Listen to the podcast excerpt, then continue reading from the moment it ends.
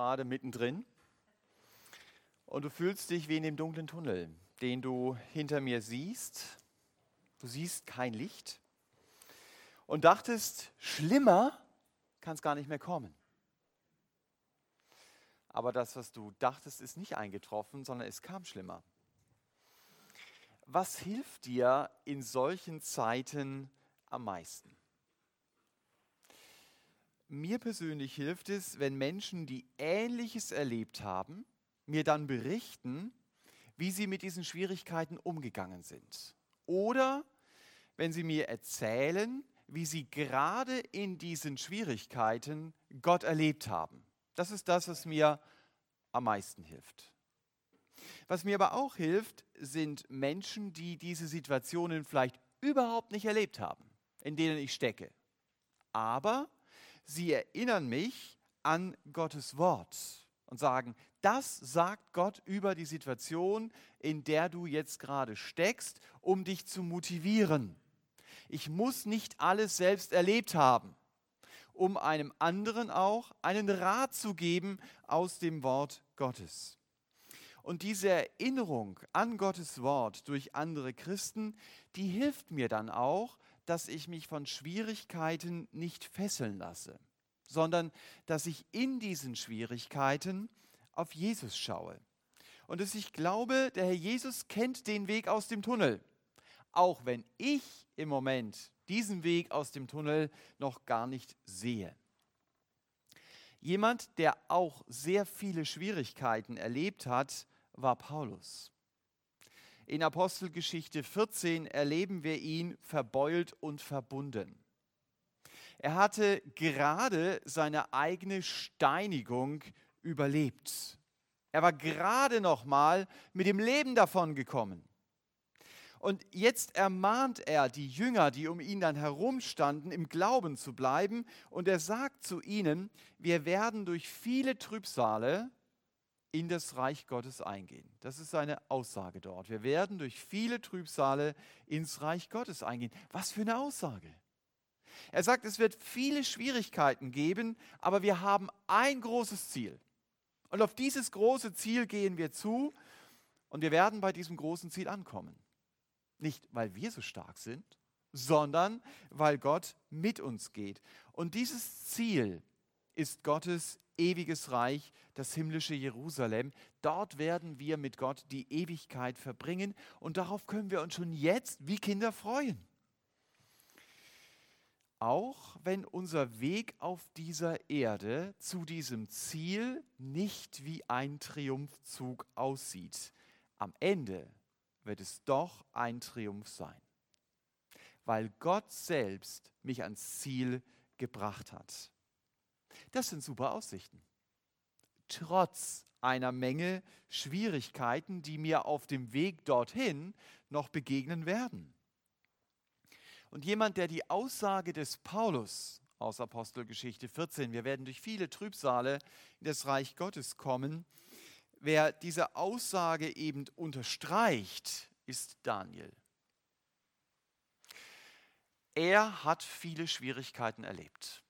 Das haben wir im Verlaufe der Predigten über das Buch Daniel ja mitbekommen. Und er berichtet uns jetzt im letzten Teil, um den es heute Morgen gehen wird, also im letzten Drittel von Kapitel 11 und im Kapitel 12 von einer Menge Schwierigkeiten, die ich auf dem Weg mit Gott erleben kann. Auch heute Morgen wieder. Aber Daniel zeigt uns auch vor allen Dingen in Kapitel 12, Gott begrenzt meine Schwierigkeiten und Nöte. Er hilft sie mir durchzustehen. Und das ermutigt mich, mich auf das Ziel zu freuen. Und deshalb habe ich diese letzte Predigt über den Daniel mit dem Satz überschrieben, Gott führt durch Schwierigkeiten zum Ziel. Eine sehr triviale Aussage eigentlich, aber doch eine Aussage, die mich in meinem Leben durchtragen kann.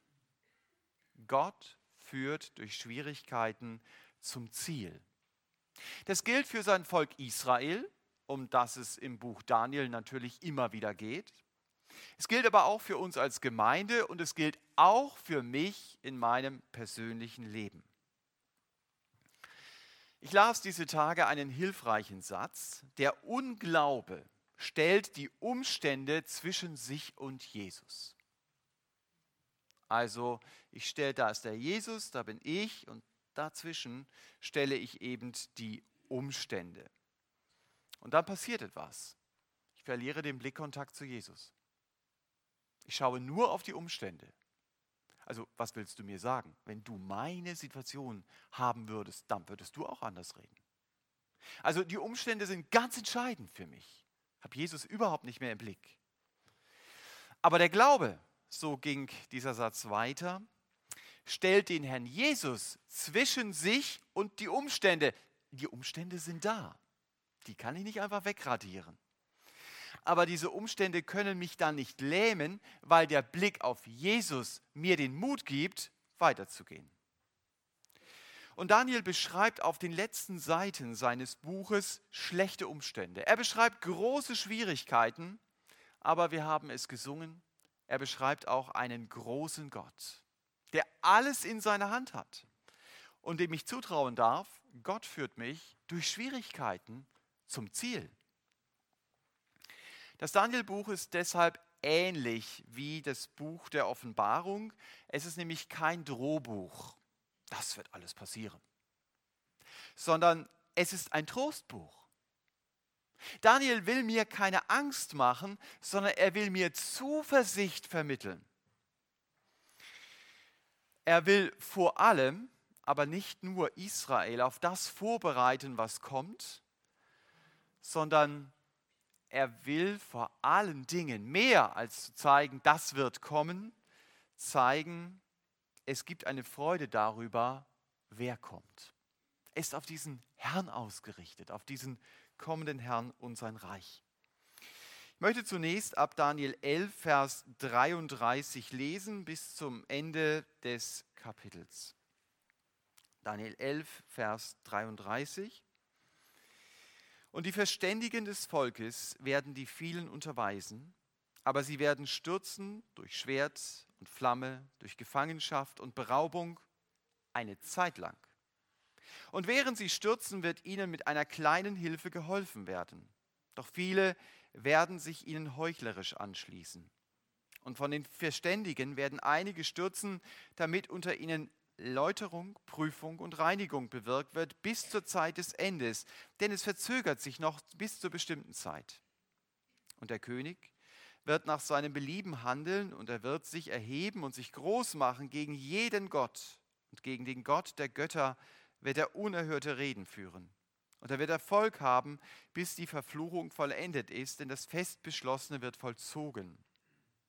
Und selbst auf den Gott seiner Väter wird er nicht achten und weder auf den Schatz der Frauen noch auf irgendeinen Gott wird er achten, sondern er wird sich über alles erheben.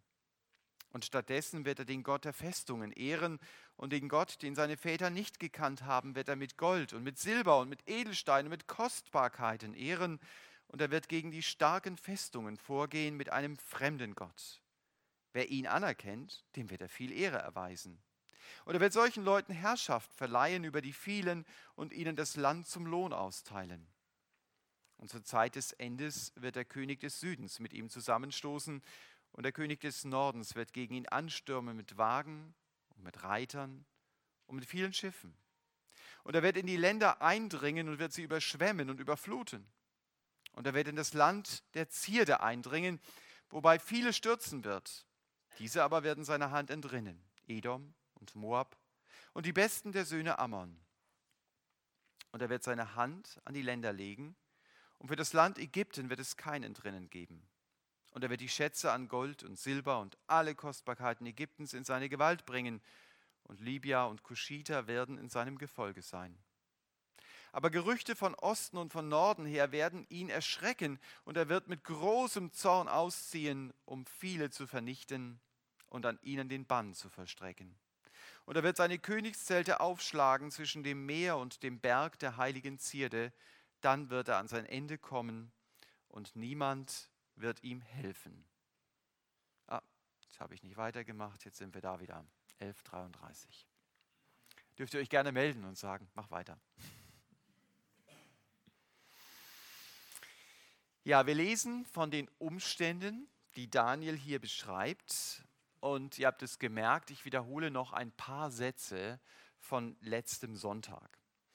Wir haben letzten Sonntag schon gelernt, es war Antiochus der Vierte, der die Juden zum Abfall verführte. Und was ihn besonders ärgerte, war, es gab Leute, die ihren Gott kannten. Und weil das so war, deswegen erkannten sie natürlich sofort, das, was Antiochus hier von uns verlangt, ist nicht biblisch. Das würde Gott niemals unterschreiben. Und Daniel nennt diese Menschen Verständige. Ein Verständiger nach der Bibel ist jemand, der Gott sucht, so sagt es wörtlich Psalm 53. Ein Verständiger ist also jemand, der Gottes Wort kennt und der sich nach diesem Wort auch richtet. Deswegen kann man zum Beispiel in Psalm 119 lesen, Verständiger bin ich als alle meine Lehrer. So ein Lieblingsvers für Schüler. Aber es geht dann weiter. Dein Wort ist mein Überlegen den ganzen Tag.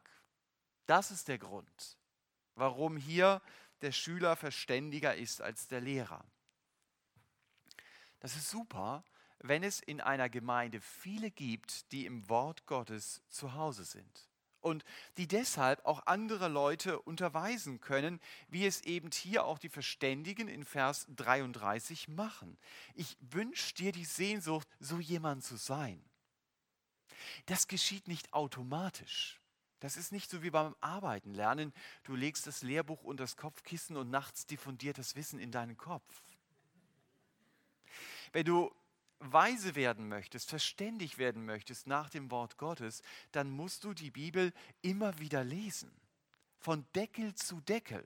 Nicht nur einmal, sondern regelmäßig.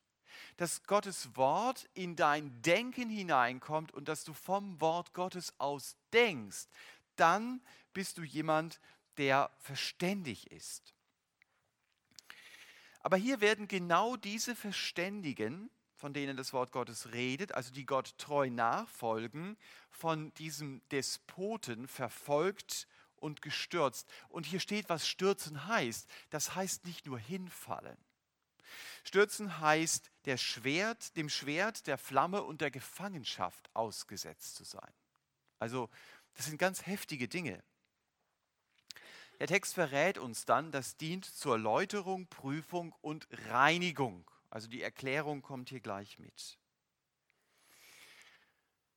Es bleibt die spannende Frage, wenn man so einen Text liest, warum lässt Gott eigentlich diese himmelschreiende Ungerechtigkeit bei seinen Kindern zu?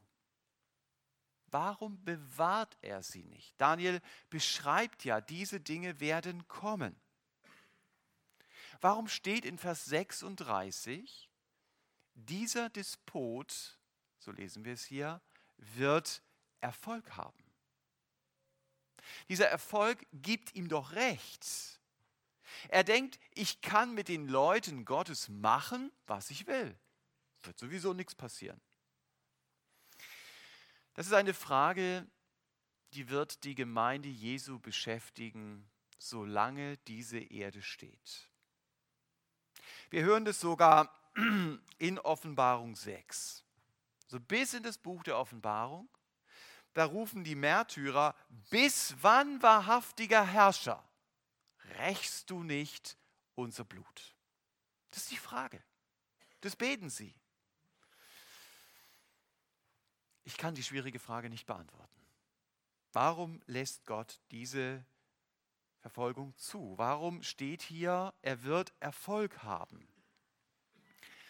Ich meine auch, dass Gott uns in der Bibel keine zufriedenstellende Antwort darauf gibt. Es gibt Teilantworten, aber nichts, wo ich sagen würde, ja, 100% beantwortet, habe ich gar keine Fragen mehr. Ich weiß aber eins, ich kann zu Gott niemals sagen, Vater, hier hast du in meinem Leben nicht recht gehandelt. Und ich werde auch nicht sagen können, Vater, an diesem Punkt in meinem Leben hast du nicht das Beste für mein Leben gewollt. Das werde ich nicht sagen können. Ich meine, dass der Herr Jesus einen Lösungsansatz zu dieser Frage gibt, warum alle diese Dinge, auch von denen Daniel hier berichtet. In Lukas 6 sagt der Jesus, freut euch, wenn die Menschen euch meinetwegen hassen, freut euch, euer Lohn im Himmel wird groß sein. Das ist so ein Lösungsansatz, den er hier bringt.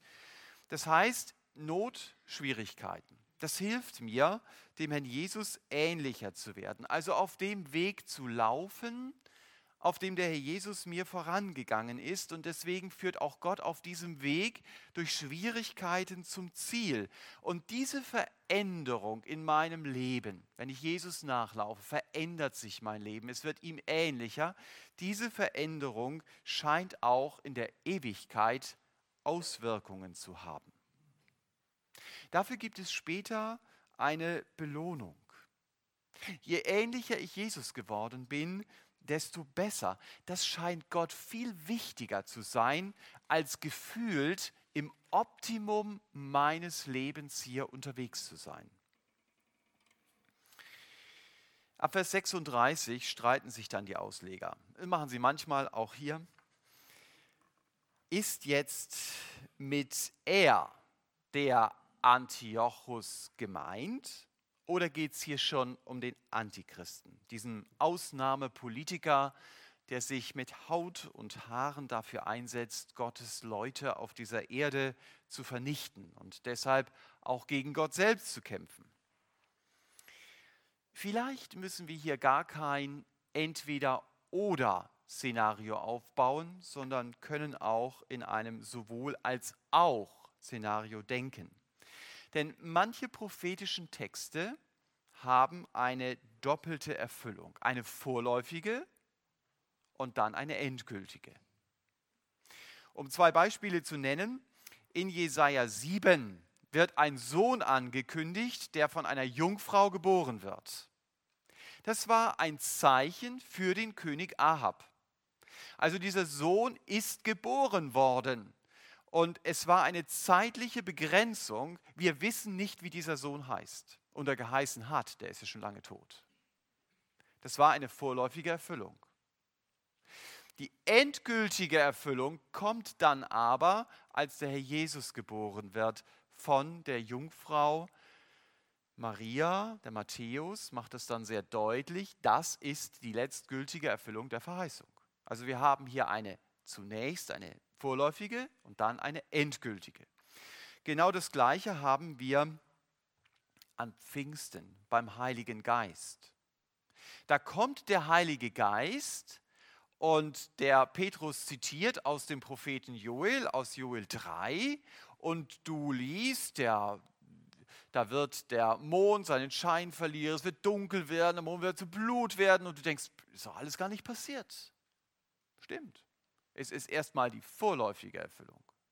Es gibt aber auch eine endgültige Erfüllung. Also das gibt es häufiger in der Bibel und möglicherweise ist das auch hier in Daniel 11 so, dass es eine vorläufige Erfüllung gibt und das ist sicher Antiochus IV. Vieles trifft auf ihn zu, aber damit ist er auch schon Vorläufer für den Mann, der hinter ihm kommt, den sogenannten Antichristen, den die Offenbarung das Tier nennt, weil sie seinen Charakter damit beschreibt, weil sie beschreibt, wie schrecklich seine Taten sind.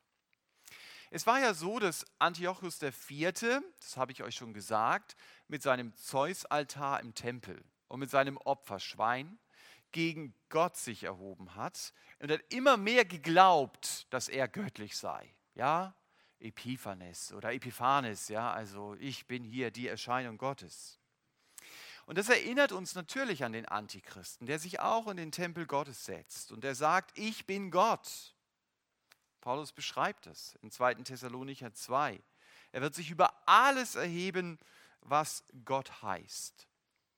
Es klingt so wie Vers 37 in Daniel 11. Übrigens, der Gott der Frauen, von dem hier die Rede ist, das ist wahrscheinlich der Gott Tamus den finden wir in Hesekiel 8, Vers 14. Der wird dort von den Frauen beweint. Ja, also so tief war der Götzendienst in Israel schon drin, dass sie also an dieser Gottheit festgehalten haben. Vers 38 lesen wir über diesen Mann, er wird den Gott der Festungen ehren. Also entweder ist es wirklich ein Gott der Festungen, vor dem man sich dann niederbeugt und den man anbetet, oder es ist eben hier eine Umschreibung für militärische Stärke. Dann heißt es, dieser Despot wird auf militärische Stärke setzen. Ich denke das eher. Denn diesen Mann, von dem hier die Rede ist, oder dieser Mann, von dem hier die Rede ist, der fällt auf durch Selbstüberhebung, er fällt auf durch Selbstvergötzung und er fällt auch auf durch Selbstermächtigung. Ja, also es ist absolute Konzentration auf sich selbst. Aus Vers 34 will man dann auch herleiten, dass jüdisches Blut in seinen Adern fließt, weil dort steht, den Gott seiner Väter wird er nicht gekannt haben. Vorsicht bei solchen Auslegungen, zu denen man sich dann zu so absoluten Aussagen hinreißen lässt. Elohim kann Gott bezeichnen. Aber Elohim, wenn ich nur das Wort nehme, heißt Götter. Das heißt, es kann hier auch durchaus heißen, er wird die Götter seiner Väter nicht achten, weil er sich nämlich selbst zum Gott macht. Und es scheint mir hier naheliegender zu sein. Vers 39 zeigt uns dann, der Despot wird die Leute, die ihm nach, Mund, nach, dem Mund reden, in seine Regierungsmannschaft holen. Das hat sich über die Jahrhunderte nicht verändert und die anderen, die wirft er raus. Ja, also da, die ihm das Leben schwer machen, das braucht keiner. Und äh, deswegen macht er das auch so. Spannend finde ich hier auch Vers 36, dass er mit diesem antichristlichen Programm so lange Erfolg haben wird, ganz wichtiges Wort, bis. Es gibt hier ein Biss. Die Verfluchung vollendet ist, denn das Festbeschlossene wird vollzogen. Immer so spannende Ausdrücke. Was heißt denn das? Das Fest beschlossene wird vollzogen. Die Verfluchung ist Gottes Strafe. Das ist, so schlimm es sich anhört, Gottes Fluch für Israel, wenn ihr in der Geschichte unterwegs seid, dann ist es genau der Fluch vom Berg Ebal. Da stand Israel. Segen oder Fluch. Matthi äh, 5. Mose 28. Und durch ihr Leben haben sie sich für diesen Fluch entschieden. Aber der Trost ist der zu wissen, die Verfluchung wird ein Ende haben. Steht hier. Bis die Verfluchung vollendet ist. Aber, das lesen wir hier auch, sie ist fest beschlossen bei Gott. Israel kommt um die Strafe nicht herum. Es gibt Dinge im Willen Gottes, die sind fest beschlossen. Es gibt andere Dinge, die genauso im Willen Gottes stehen, die sind beabsichtigt, die sind nicht fest beschlossen.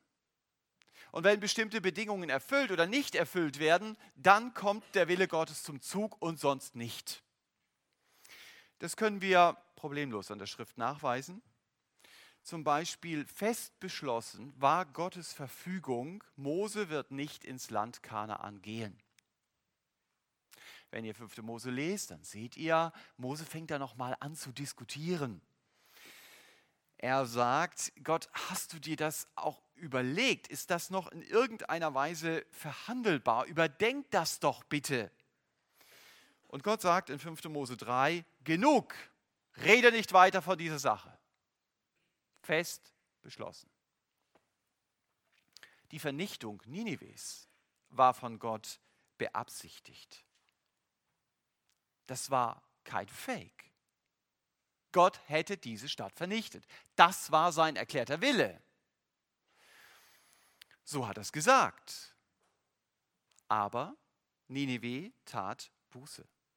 Und deswegen hat Gott seinen Willen nicht ausgeführt. Hier in Daniel 11 wird die Strafe ausgeführt. Dieser Wille Gottes läuft unter der Kategorie fest beschlossener Wille Gottes, nicht nur beabsichtigt. Kommen wir zum Vers 40. Ab Vers 40 ist das Leben von Antiochus IV. und dem zukünftigen Antichristen sehr eng miteinander verwoben. Ihr erinnert euch noch an den letzten Gottesdienst. Antiochus war der Nordkönig. Er hat Ägypten angegriffen und hätte es fast besiegt. Wäre da nicht Rom gewesen, die da standen und gesagt haben, stopp, so geht es nicht weiter. Und wenn wir in Vers 41 lesen, dann wird er im Land der Zierde sein. Also er wird in Israel vieles stürzen, und wir haben die Bedeutung ja schon in 1133 gesehen. Er wird vieles vernichten. In Vers 44 lesen wir, er wird Gerüchte von Osten hören. Von letztem Sonntag wisst ihr, dass ich äh, parallel zum Daniel auch immer wieder mal Wikipedia lese. Äh, und Wikipedia meint, scheint das für mich zu kommentieren. Antiochus VI. unternahm einen Feldzug in die östlichen Provinzen um diese wieder seiner Herrschaft zu unterwerfen. Um seine Kriegskasse zu füllen, beabsichtigte er in der Landschaft Elimais einen Tempel der Artemis zu plündern, scheiterte allerdings am Widerstand der Einheimischen und starb auf dem Rückzug. Ihr erinnert euch, dass mit der Tempelplünderung, das hatten wir schon mal. Das war aber Antiochus der Dritte. Und es war auch nicht der Tempel der Artemis, war der Tempel eines anderen Gottes. Aber sein Nachfolger, Antiochus hat hier aus der Geschichte nichts gelernt. Er versucht hier diese Tempelplünderung und ihr könnt dann in 2. Makkabäer 9 nachlesen, warum er schlussendlich starb. In Klammern, wobei ich 2. Makkabäer 9 zum großen Teil für eine Legende halte. Das unterscheidet die apokryphen Bücher eben von der Bibel. Sie, sie enthalten auf der einen Seite exakte Geschichtsschreibung, auf die du dich verlassen kannst. Sie enthalten Weisheitslehre, aber eben auch Legenden. Und sie widersprechen auch an einigen Stellen kolossal der Bibel. Äh, und deswegen sind sie nicht Gottes Wort, auch wenn sie in die katholische Bibel so eingestreut sind, als wären sie Gottes Wort. Kleine Randbemerkung, in Vers 44 und 45 sehen manche Ausleger mit dem Verweis auf Sacharja 12 hier die Schlacht von Hamagedon. Ihr dürft euch gerne selber damit beschäftigen. Äh, mir persönlich sind die Argumente hier zu dünn, diese Schlacht in diesen Text hineinzulesen. Und man sollte auch gerade bei prophetischen Texten seine Zunge lehren, zu sagen, ich weiß nicht.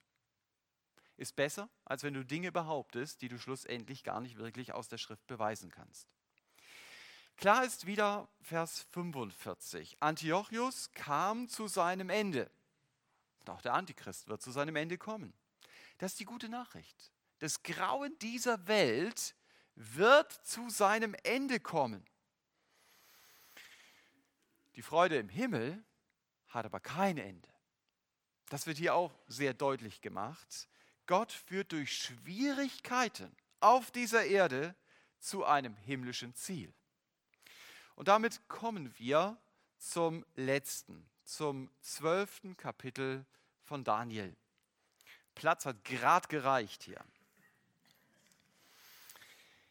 Und es wird in jener Zeit äh, Michael auftreten, der große Fürst, der für die Söhne deines Volkes eintritt. Und es wird eine Zeit der Bedrängnis sein, wie sie noch nie gewesen ist.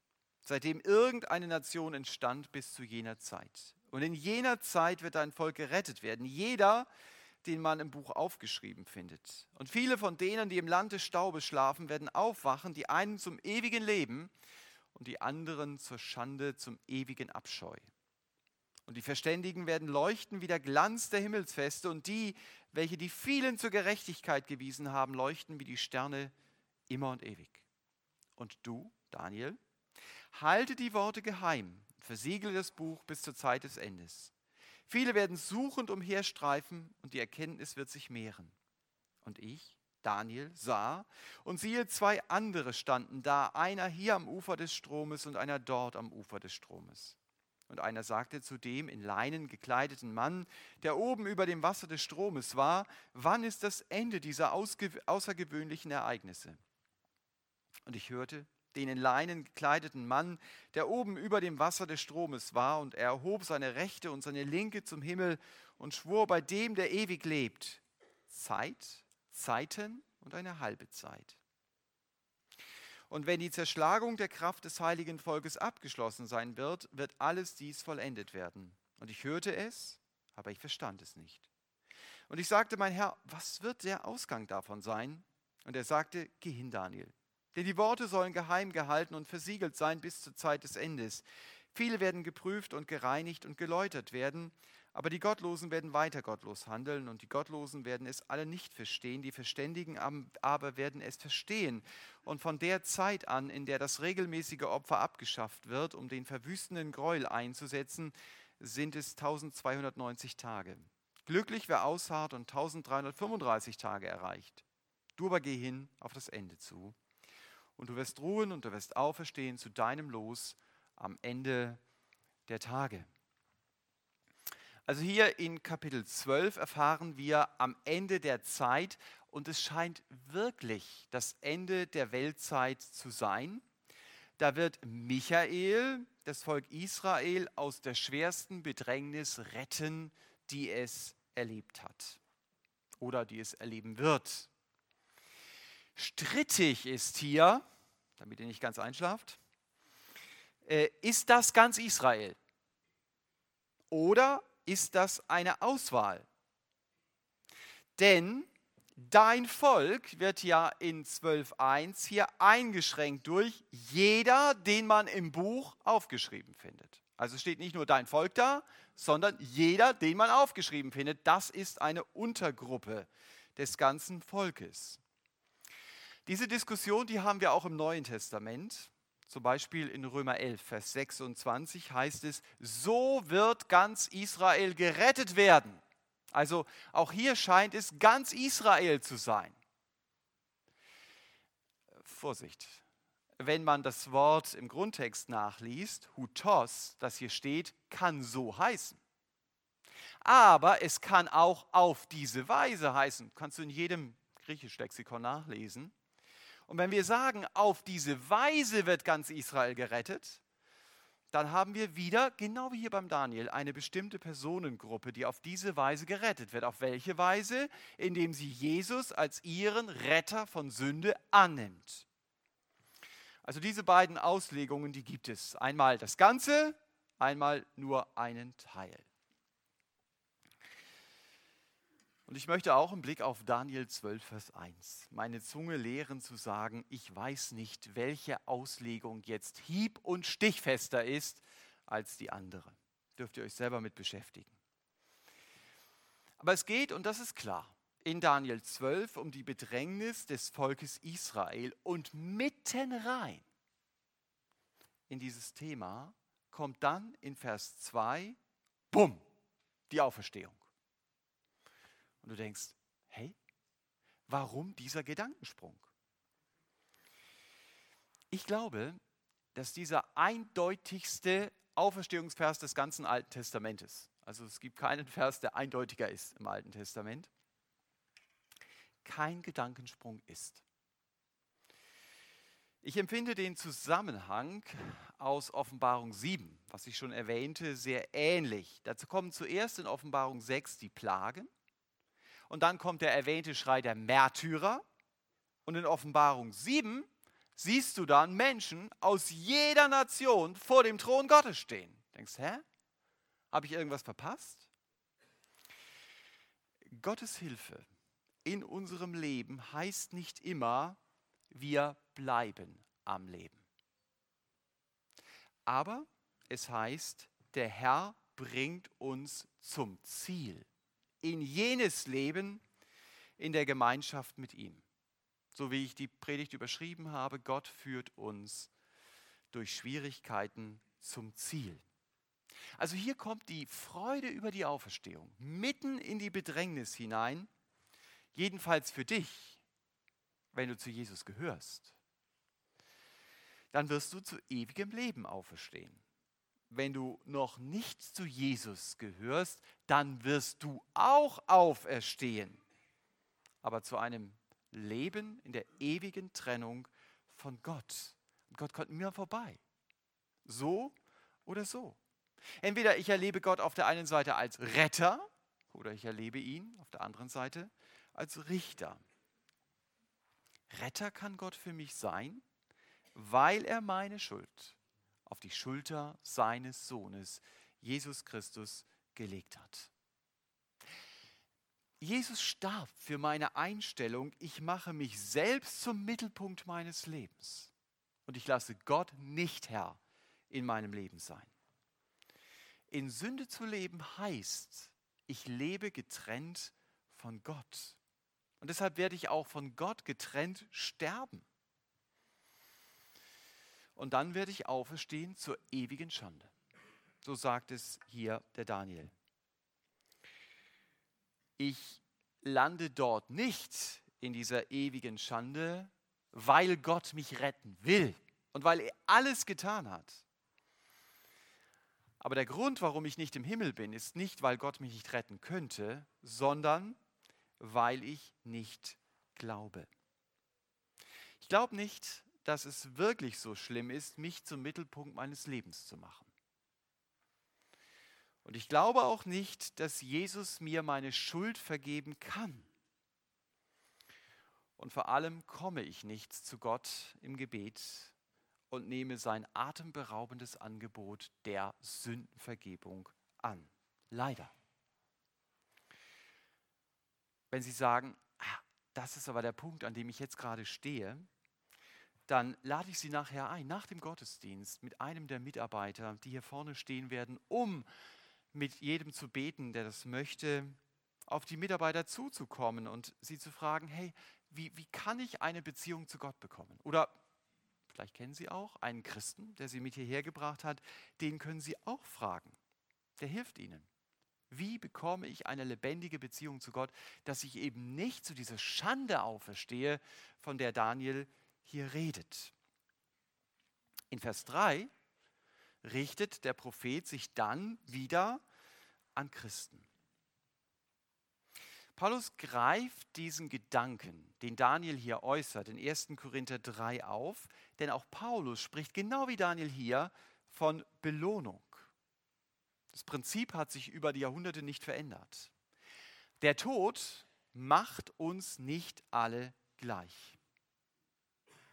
Unser Leben wird eine Auswirkung in der Ewigkeit haben. Das wiederholt die Bibel immer wieder. Und deshalb ist es so wichtig, zuerst nach Gottes Zielen zu streben und nicht zuerst danach, dass ich mich selber in meinem Leben verwirkliche.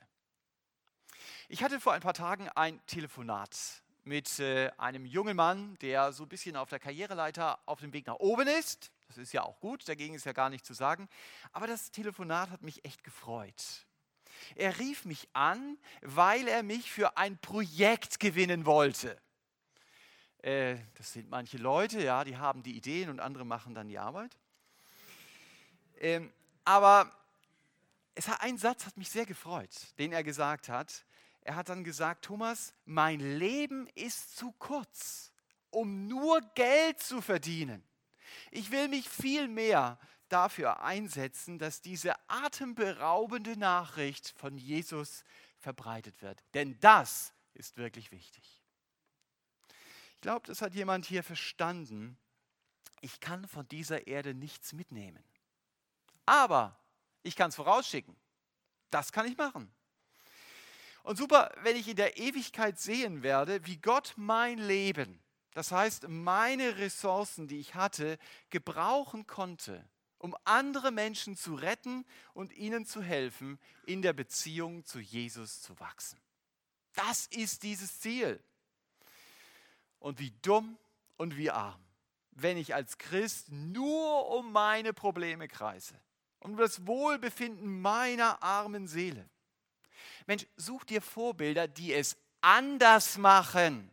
Man sucht sich ja auch Vorbilder, du gehst noch schlechter, du machst noch mehr so wie ich. Nein, such dir mal andere Leute. und lass dich von ihnen motivieren, auf dem Weg mit Jesus nicht einzuschlafen. Leg mal deine Schlaftabletten weg. Vielleicht ist mein Leben mit Jesus auch so langweilig, weil ich mich von Gottes Wort überhaupt nicht mehr herausfordern lasse. Ich nehme das gar nicht mehr ernst, was da steht. Meine Zeit gehört dann eher Netflix als der Bibel. Es gehört eher meinem Hobby, meinem Handy als meinem Dienst für Gott. Ich glaube, es ist Zeit, endlich aufzuhören, schlau und fromm daherzureden und endlich mal anzufangen, Gottes Wort in der Kraft seines Geistes in meinem Alltag umzusetzen. Leute, ich wünsche uns diese Ewigkeitsperspektive. Lassen wir unseren Blick doch nicht von dieser Erde gefangen nehmen. Ich fand da ein Vorbild, die Hannah Zobel. Die stand ja vor kurzem hier mit ihren kleinen Kindern, mit ihrem Mann oder ihr Mann mit ihr, wie immer auch. Und sie haben Kurs auf den Südsudan genommen. Wer ihren letzten Rundbrief gelesen hat, der sah Hannah im Gedanken am Bett ihres vielleicht sterbenden Kindes sitzen. Sie wusste nicht, wird unser kleiner Daniel jetzt diesen aggressiven Virus ohne medizinische Hilfe, auf die ich jetzt keinen Zugriff habe, überleben oder wird es nicht überleben? Und Hannah schreibt ja dann in diesem Brief, der Gedanke kam in mir auf. Selbst wenn der Herr David jung zu sich holen würde, dann wäre es für David nicht das Schlimmste, was ihm passieren könnte. Im Gegenteil, er wäre dann schon daheim bei seinem Heiland. Was für ein Gedanke für ein beklommenes Mutterherz, schreibt sie dann. Aber was für eine tröstliche Gewissheit für alle Kinder Gottes, dass der Tod nicht mehr unser Feind ist. Unser Bürgerrecht ist im Himmel. Ich fand die Zeilen echt bewegend. Aber das ist genau die Hoffnung der Auferstehung, von der der Daniel hier redet. Auch der Herr Jesus in Johannes 5 redet sehr ausführlich über die Auferstehung und über diese Hoffnung. Und das ist das Ziel, das Gott mir auch in mein Herz legen will. Und auf das darf ich zugehen. Das darf ich mir immer wieder auch vor Augen halten. Und daran kann ich mich erinnern, Gott führt durch Schwierigkeiten zum Ziel. Da liegt der Schwerpunkt. Ganz kurz zurück an den Tigris. Da steht Daniel noch. Jetzt mit drei Engeln. Einer auf seiner Flussseite, einer auf der gegenüberliegenden Flussseite und der Offenbarungsengel, der schwebt über dem Wasser und der reckt beide Arme anbetend und schwörend in die Luft. Also nichts für schwache Nerven. Und der Engel fragt, wann ist die Bedrängnis für Israel zu Ende? Denn die ist massiv. Und wir haben es gelesen, Leute werden geprüft, sie werden geläutert, mitten unter den Gottlosen, die ja ihren Lebensstil propagieren und die Verständigen eben wahrscheinlich massiv verfolgen. Das ist genau das Gleiche, wie wir es schon im anderen Kapitel gesehen haben. Der Engel fragt nicht, warum, der Engel fragt, bis wann? Das hat er schon mal gemacht. Und Gottes Antwort durch diesen Offenbarungsengel ist, wenn die Kraft Israels zerschlagen sein wird, wenn Israel nichts ist, dann macht Gott etwas draus. Das ist Gottes Prinzip. Das gilt nicht nur für Israel, das gilt sehr häufig auch für unser Leben. Gott muss auch in unserem Leben Schwierigkeiten zulassen, damit wir es lernen, ihm zu gehorchen und seinen Weg zu gehen. Gott führt eben durch Schwierigkeiten zum Ziel. Daniel geht es dann in Vers 8, wie mir auch. Er versteht vieles nicht. Kein Problem. Wir haben schon in Vers 4 gelesen, er soll das Buch versiegeln. Aber die Erkenntnis über das Buch Daniel wird sich mehren. Und das erleben wir schon zur Niederschrift des Neuen Testamentes. Dort wird mindestens in 71 Passagen das Buch Daniel direkt oder indirekt zitiert. Also wenn du zum Beispiel Hebräer 11 liest, dann wirst du Daniels Geschichte lesen, ohne dass sein Name erwähnt wird. Und du weißt sofort, das ist er. Also da wird er indirekt zitiert, aber sehr oft, vor allen Dingen in der Offenbarung, wird Daniel sehr konkret zitiert. Und in Offenbarung 22, Vers 10 bekommt der Apostel Johannes dann den Auftrag von Gott, versiegle nicht.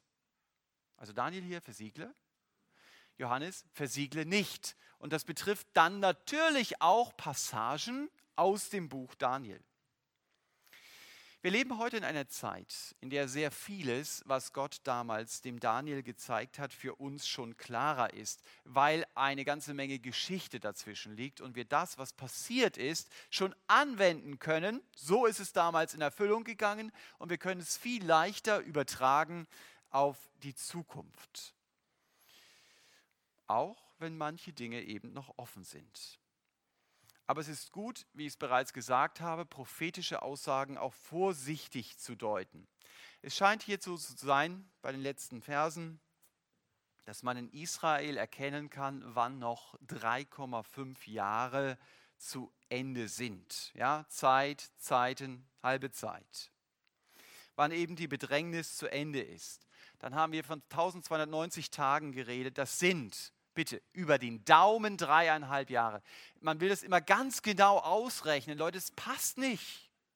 Du kannst es nicht ganz genau ausrechnen. Und dann ist noch spannend, der Daniel redet dann noch von 1335 Jahren. Ah, du darfst Bücher darüber lesen, warum diese Diskrepanz zustande kommt. Und äh, was man über diese zusätzlichen 45 Tage noch zu sagen hat, äh, auch das sind über den Daumen dreieinhalb Jahre musst du einfach so zur Kenntnis nehmen. Manche müssen, meine einfache Auslegung, eben 45 Tage länger diese Bedrängnis aushalten. So war es übrigens auch in Ägypten. Israel war länger als in Ägypten als ursprünglich angekündigt. Kannst du eindeutig von der Bibel beweisen. Warum immer das auch so ist, aber eines weiß ich. Gottes Kraft wird auch dafür reichen, diese längere Bedrängnis auszuhalten. Denn Gott bringt mich durch Schwierigkeiten zum Ziel. Er wird mir nicht mehr aufladen, als ich auch tragen kann. Er wird mir die Kraft geben, die ich brauche. Und Daniel schließt dann sein Buch so triumphal wie das große Halleluja von Händel. Du wirst ruhen und du wirst auferstehen am Ende der Tage. Was für eine Aussicht. Was für ein Ziel. Die Gräber werden sich öffnen und ich werde meinem Herrn entgegengerückt werden. Ich weiß nicht, wie es euch geht bei diesem Gedanken. Ich jedenfalls freue mich darauf, Jesus zu sehen. Und ich weiß aber auch jetzt schon, ich werde wahrscheinlich den Kopf schütteln über die Ziele, die mir in diesem Leben so wichtig geworden sind. Ja, wo ich dachte, es ist so wichtig, dass ich das erreiche. Ich werde wahrscheinlich im Nachhinein denken, hey Thomas, war das wirklich so wichtig? Aber eins, an eines werde ich mich erinnern, Gott bringt durch Schwierigkeiten zum Ziel. Das war unsere Überschrift heute Morgen über Daniel 11 und Daniel 12. Und man kann diesen Satz sehr verschieden betonen. Gott führt mich durch Schwierigkeiten zum Ziel. Er ist es, nicht ich. Gott führt mich durch Schwierigkeiten zum Ziel. Das ist so faszinierend zu wissen. Ich bin nicht allein unterwegs. Er hält mich an seiner Hand fest und ich darf an seiner Führung unterwegs sein. Gott führt mich durch Schwierigkeiten zum Ziel, das gehört zu Gottes Programm. Aber diese Schwierigkeiten sollen mir letztendlich helfen, Jesus ähnlicher zu werden. Und zum Schluss, Gott führt mich durch Schwierigkeiten zum Ziel.